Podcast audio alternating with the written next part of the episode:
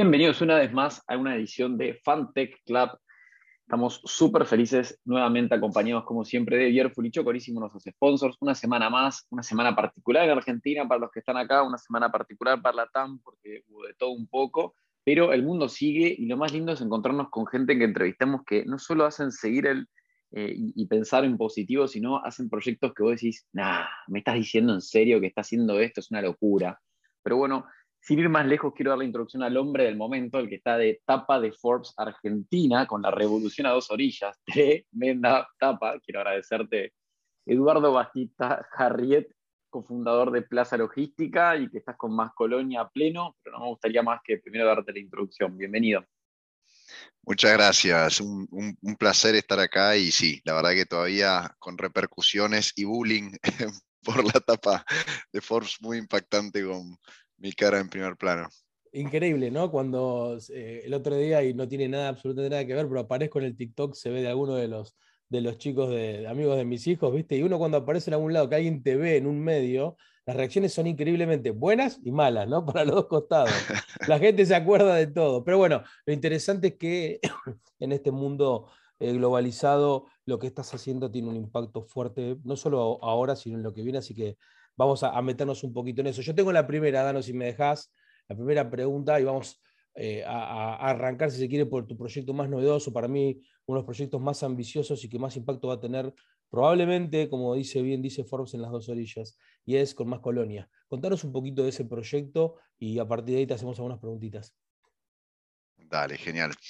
La verdad que, que más Colonia en, todos los sentidos es un sueño, ¿no? Porque arrancó como un sueño de mi viejo hace casi 35 años. Mi viejo había eh, vendido un campo de la familia en, en, Argentina, en la provincia de Misiones, y yendo a Uruguay pensando en diversificar y pensando más en Punta del Este o en Montevideo, se cruza con un inmobiliario de ahí de Colonia que le dice que está intentando convencer a toda una sucesión familiar de vender un, predio que era la mitad de la ciudad. Se lo dijo en esos términos y en esos términos lo, lo fue a ver porque le, le atrajo la idea y, retrasó su viaje hacia, hacia el este. Y bueno, y se enamoró de estas 520 hectáreas, 7 kilómetros de costa. Los uruguayos son los privilegiados porque tienen costas de playas de arenas blancas, canteras, lagunas, arenales. Es un lugar paradisíaco. Y bueno, y hace un par de años eh, me embarqué en esta, que parecía una locura en ese momento, una locura que lo aprobaran la comunidad local, las autoridades uruguayas, pero básicamente fui a proponerles duplicar o triplicar la población de la ciudad de Colonia, que tiene 30.000 habitantes, crear una ciudad del futuro, convocar emprendedores, empresas de tecnología, eh, centros de innovación, eh, centros de educación de todo el mundo, para habitar esta nueva ciudad con un tinte eh, la llamamos la ciudad rioplatense del futuro, un, tinte fuertemente enfocado en el mundo emprendedor y, y la tecnología, y obviamente los millennials y los centennials como una generación nueva que pide mucho más que las generaciones anteriores, y con todo ese circo lo presentamos y así, después de casi dos años, fue aprobado, ¿no? Así que, es extraordinario y un sueño que se va haciendo realidad el hecho de ver que que todas las fuerzas políticas de Uruguay y comunidades de emprendedores y de compañías y se están sumando a este proyecto para hacerlo realidad, que es lo que, lo que requiere un, un sueño de esta envergadura para hacer realidad. ¿no? Ahora, a mí me parece, no me deja de sorprender, a mí me pasó particularmente, eh, como buen nerd que soy y, y, no me molesta decirlo, salgo a correr y cuando corro escucho podcast, ¿no? Y ahora, como un año, había escuchado un podcast que se llama Adquire, donde hablaba, creo que el nombre es eh, Mark eh, Lowry, que es uno de los fundadores también, así, emprendedor serial, y él contaba de todo un proyecto que hablaba muy futurísticamente, pero como algo que tenía ganas de hacer en el estado de Nevada. Yo decía, wow, qué locura, pensar en Estados Unidos, todo. Y de repente a los dos meses, creo que fuimos a un evento de Endeavor, vos estás en la embajada de Más Colonias, si querés, ahí en, en Recoleta, y empezaste a hablar y yo decía, esto no puede estar pasando. Yo, me pinchaba porque yo decía, no puede ser que esto esté sucediendo en Latinoamérica, acá tipo cruzando el charco y haya un loco. Ahora, lo que más me divierte de toda la historia es que cuentes lo de tu viejo. O sea, es como si la locura estuviese en el ADN, tengo que decirlo, es la única forma de decirlo, ¿no? Digamos, tu viejo está loco, o sea, me encanta. Y esa, esa locura hermosa, porque fíjate hace cuántos años dijo, bueno, dale, vamos y vamos a invertir acá.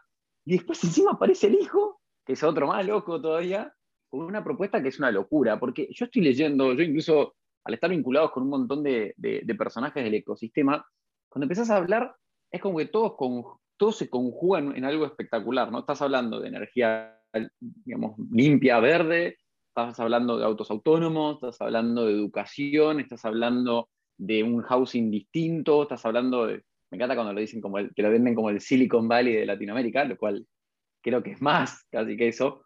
Pero yo necesito que me cuentes cómo es que se te termina ocurriendo todo este concepto, si querés, de, como, como paraguas de Smart City, y cómo decís estos verticales abajo, cómo los vas armando, pues. Es una locura, cómo lo estructurás.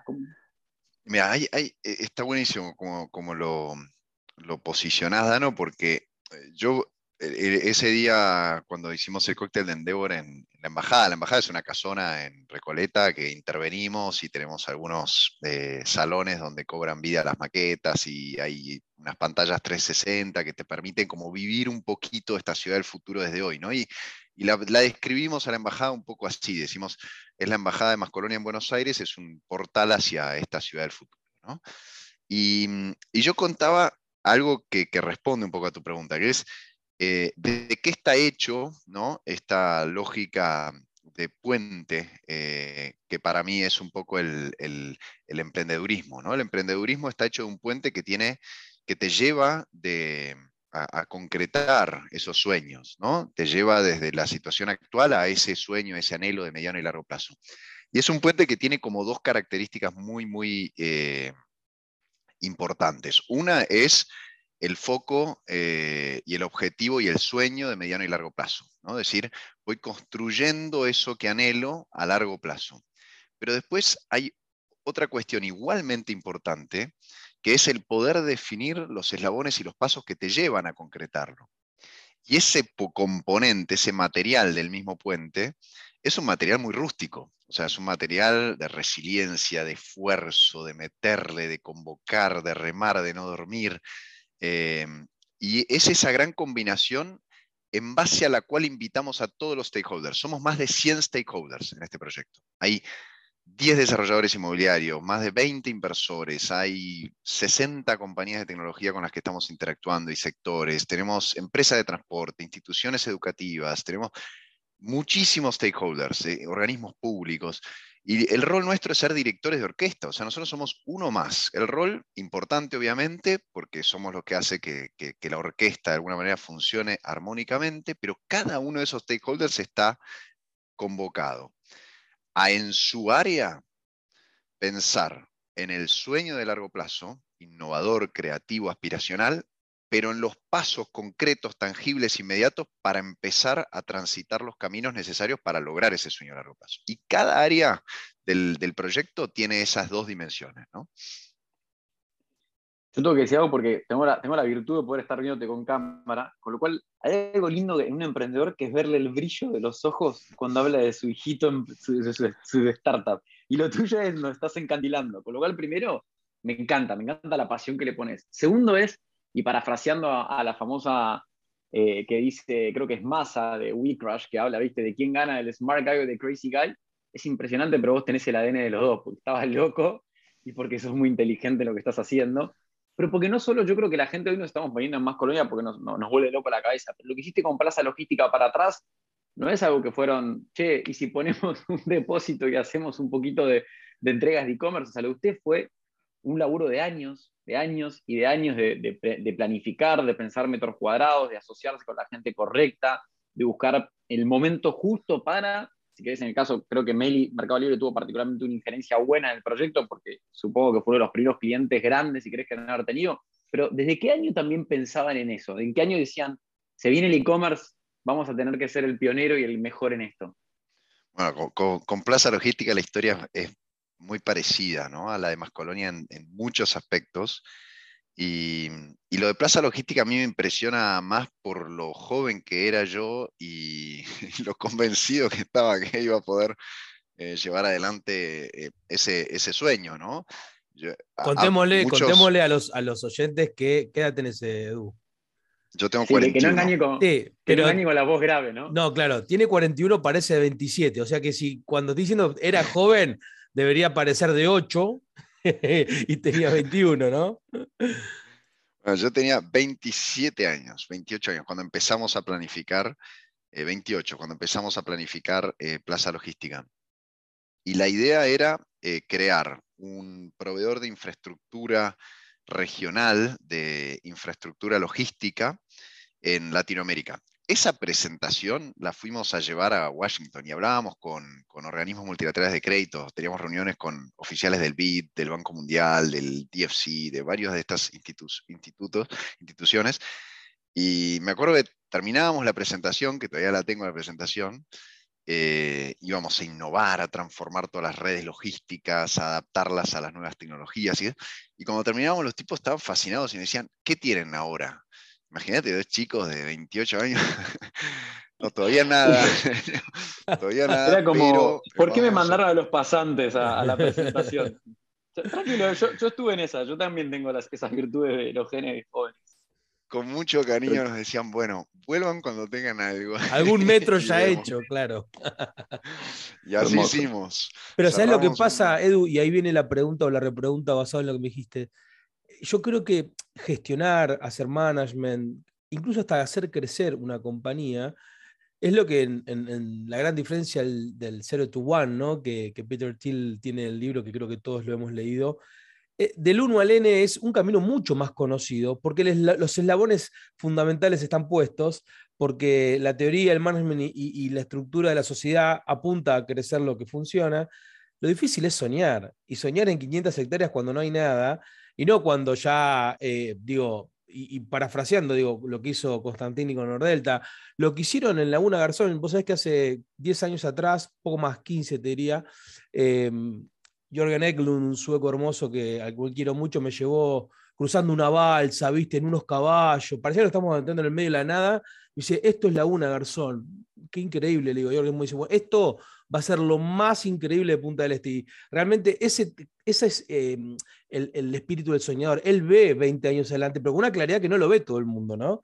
Entonces, lo que yo me pregunto y lo que quiero también que la gente entienda es, ¿cómo haces para no, esto que vos decías, cómo haces para no perderte entre el sueño constante, porque yo me imagino que Más Colonia la viste, la soñaste y la tenés palpable, pero vos cuando llegaste los días a la OFI, Más Colonia sigue siendo todavía un proyecto en ejecución, ¿no? ¿Cómo haces para no perderte? Mira, yo creo que la, clave es la claridad de esos dos ejes y que esos dos ejes conviven. Uno no puede vivir sin el otro. ¿no? O sea, si yo no tengo un gran sueño, un gran objetivo a largo plazo, no voy a lograr convocar, no voy a lograr atraer, no voy a lograr dar el, primer paso necesario. Y obviamente si no doy el primer paso, eh, nunca voy a poder llegar a concretar ese sueño a largo plazo. Entonces creo que lo más importante es ser consciente de la necesidad de esos dos aspectos. Mira, yo hace poco me, me, voy a contar una infidencia. Me hice una carta astral, nunca me había hecho, me convenció mi mujer que me hiciera. Y fue muy, muy gracioso porque cuando voy a la devolución, vos le das datos de, no sé, la partida de nacimiento, le mandé la partida de nacimiento, y después vas y tenés un Zoom con, con, la, no sé, astróloga. persona que te da la, la astróloga que te da la devolución. Y, entonces me dice, mira, uff, hacía gestos, viste, vos tenés mucho aire, me dice, mucho, o sea, acuario, esto, lo otro, redundancia, dice, y dice, y es muy raro, no tenés nada en el medio y en el otro extremo es como si tuvieras una roca, pero más chiquitita, pero muy forma. Y dice, es como si fuera un globo eh, aerostático atado a la Tierra, ¿entendés? Y me decía, si vos no tuvieras esa piedra, serías un delirante que nunca concretaría nada en su vida, me dice.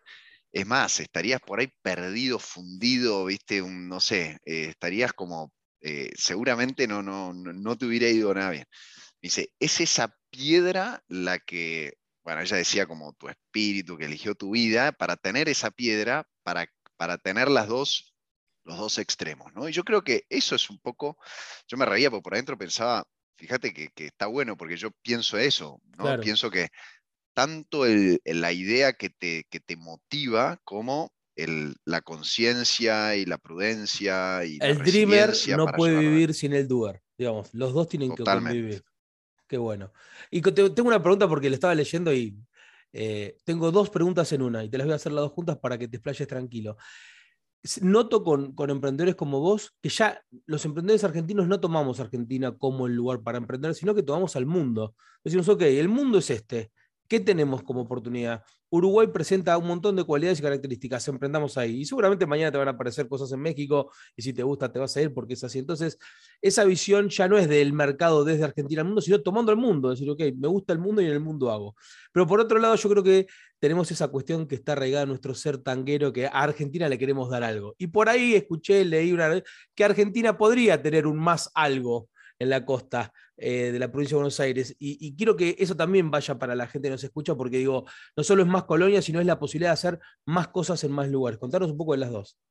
Totalmente. Mira, el proyecto nace como un proyecto de dos orillas. O sea, para nosotros, eh, Colonia, más Colonia aspira a ser una, una ciudad rioplatense.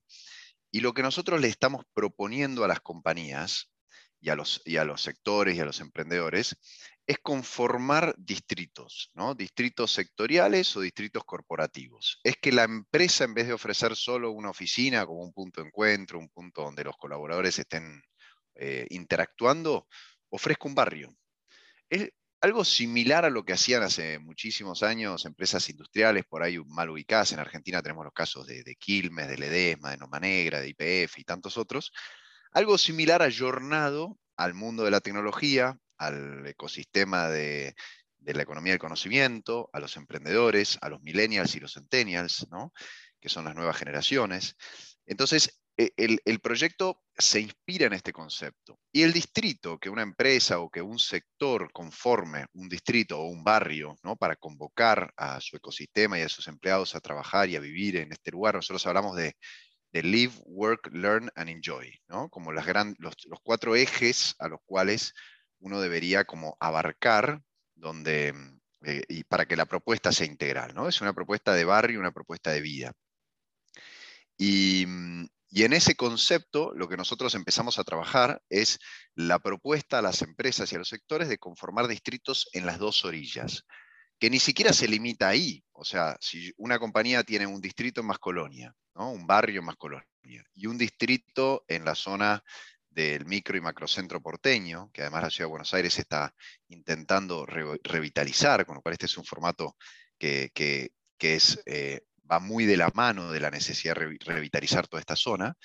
Eh, la idea es proponer los dos, y lo que estamos haciendo es proponiendo esos dos distritos en conjunto. Distritos que después también pueden ser replicados en otras ciudades del mundo. Imagínense trabajar en una compañía que te proponga distritos en distintas ciudades de la compañía donde vos puedas vivir y puedas moverte entre esos distritos, ¿no? Y estar tres meses en el distrito de Madrid, tres meses en el distrito de Colonia, tres meses en el distrito de Santiago de Chile, ¿no? Puedas moverte. para Globant.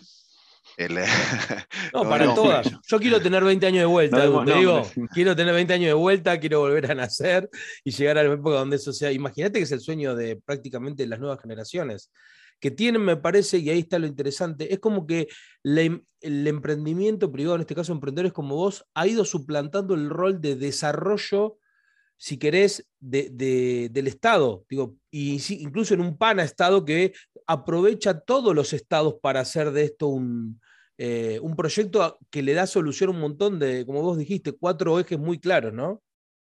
Bueno, totalmente. Yo, la nomenclatura de sector público y sector privado me parece espantosa, ¿no? Porque somos todas personas, en realidad somos todas personas, los que trabajan en el Estado, los que trabajan en el sector privado, los que trabajan...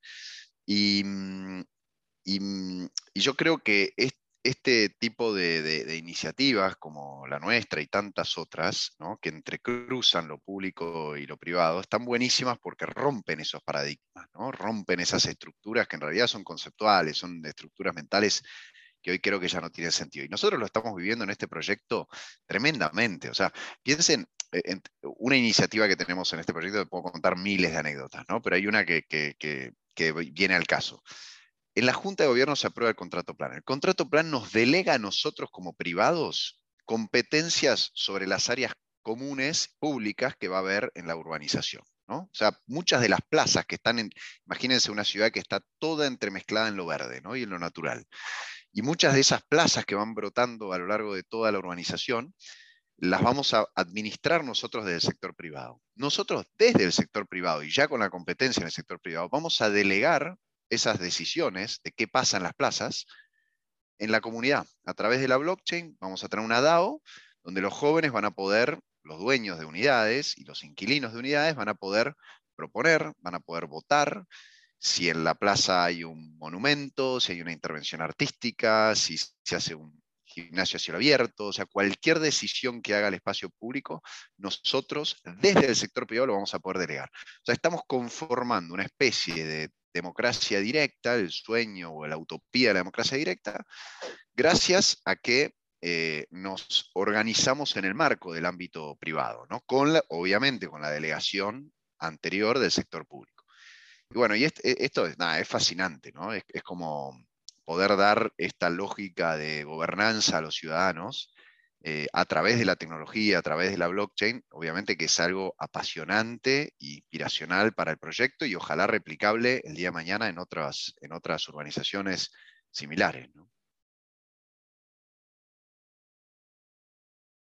Ni de nada en torno a los metros cuadrados que después adquieran sus compañías o, cada persona, pero yo tengo que hacer una pregunta porque a mí, o sea, es como, para mí es, you had me at Smart City, ¿no? Digamos, esto es impresionante, me quiero mudar mañana, eh, y cuando uno piensa viste, como que lo estás vendiendo entre comillas, independientemente que para todos uno trata de aislarse y objetivamente yo digo, qué hermoso momento ser alguien de 35 años, chicos, chicos, metí a la tecnología para de alguna u otra forma instalarme en este lugar, porque es como que veo todos los cuadraditos de si querés acerca del proyecto y digo, check, check, check, me interesa todo, me copa todo, me seguís hablando y me vuelo loco. Y cuando llego a la parte de educación es donde siempre, viste, uno tiene miedo cuando se va a mudar, porque tenés hijos, decís, ¿a dónde me voy? Y leo y hablas de long life learning, que es algo que para mí lo vengo leyendo siempre tangencial y digo, qué locura, qué bueno esto. La primera duda que me genera, que claramente vos debes ser uno de los primeros que utiliza este formato si quieres de aprender, por cómo nos contás, cómo vas aprendiendo haciendo las cosas, ¿cómo piensan encarar eso? O sea, ¿cómo se, aliaron con alguien? Eh, ¿Cómo viene por ese lado, digamos, eh, conceptualmente el desarrollo de esto? Porque la educación al final termina siendo un pilar tanto para las empresas, para la persona, para, digamos, para todo. Ya, concepto de lifelong learning es educación para toda la vida, ¿no? Y nosotros tenemos stakeholders que van desde la primera infancia, primaria, secundaria, educación terciaria, universitaria y educación adulta. Y ahí estamos integrando y coordinando un montón de stakeholders. Solo en el área educativa estamos eh, laburando con varios jardines de infantes. Vamos a arrancar el núcleo urbano inicial, que es el primer barrio que lanzamos ahora en septiembre con Montessori 0336. Estamos trabajando para primaria y secundaria para tener una propuesta de primaria y secundaria lo más abarcativa posible en el marco de que los primeros habitantes van a ser unas 600, 800 unidades residenciales. Todavía no van a tener una masa crítica suficiente y además muchos de los que seguramente se mueven en las primeras oleajes van a ser muy jóvenes, no van a tener todavía chicos en, edad escolar. Así que eso va a ser algo que se va a ir habilitando progresivamente. Y después está en la, en la educación terciaria, universitaria, educación digital, ahí tenemos un montón de, de, stakeholders con los que estamos trabajando, que van desde las capacitadoras digitales, las cuatro o cinco más relevantes, estamos con todas ellas, y con universidades públicas, privadas, institutos terciarios. Así que es, articular un montón de actores, ir habilitando por etapas, ¿no? Como, como decíamos antes del primer paso. Primer paso es Montessori 0336. Y a partir de ahí, primaria, secundaria, y sí de entrada vamos a tener participando a las capacitadoras digitales. Excelente. Bueno, Edu, la verdad es, eh, con pocos podcasts nos ha pasado que nos quede tan corto como este. Como que recién hicimos la intro tengo todo para preguntarte y se me acabó el tiempo. Entonces, te, comprometo a una segunda eh, visita en, poco tiempo para que no solo nos cuentes un poquito más del avance, sino también más en detalle de cada uno de esos eh, grandes ejes de los cuales contás. Y cuando nos vamos siempre eh, apoyándonos en quienes tienen hijos en la parte humanista, que siempre nos interesa, quería preguntarte a tus hijos, si tuvieses que dejarle en una frase, y solo en una, un poco de lo que vos vas aprendiendo en esta vida? ¿Qué frase le dejarías? Uf, qué pregunta, a ver. Em, hay una frase que me, dice, que me decía mi vieja desde chico y que me quedó grabada, eh, que es estamos de paso, ¿no? Em, y creo que eh, es una, una, frase que invita a una mirada eh, más trascendental de la vida y que a la vez invita a, relajar y a sacarse muchas de las mochilas que por ahí trae y los desafíos que trae la vida. Nada, me gusta esa postura. Yo creo que la felicidad es un estado de contemplación. ¿no? no depende tanto de lo que te pasa, sino de cómo vos vivís y transcurrís lo que te pasa. Y me encantaría que mis hijos sean felices. Así que estamos de paso, me parece que va en ese camino. Bueno, increíble, Edu. Te agradezco muchísimo el tiempo a todos los que nos están escuchando, que seguramente nos van a empezar a llenar de preguntas. Esperen, vamos a, tener una segunda, una segunda vuelta con Eduardo para hablar más del proyecto y que él nos cuente todo. Gracias por seguirnos todas las semanas en arroba Club y en Nos dejen sus mensajes y nos vemos la próxima semana. Gracias, Edu, por venir a la visita. ¿eh? Un placer, Dano y Ariel. La verdad que me sentí muy cómodo y nada, lindísimo charlar con ustedes y lo felicito ¿eh? por, el, por el podcast, está buenísimo. Muchas gracias. Thank you.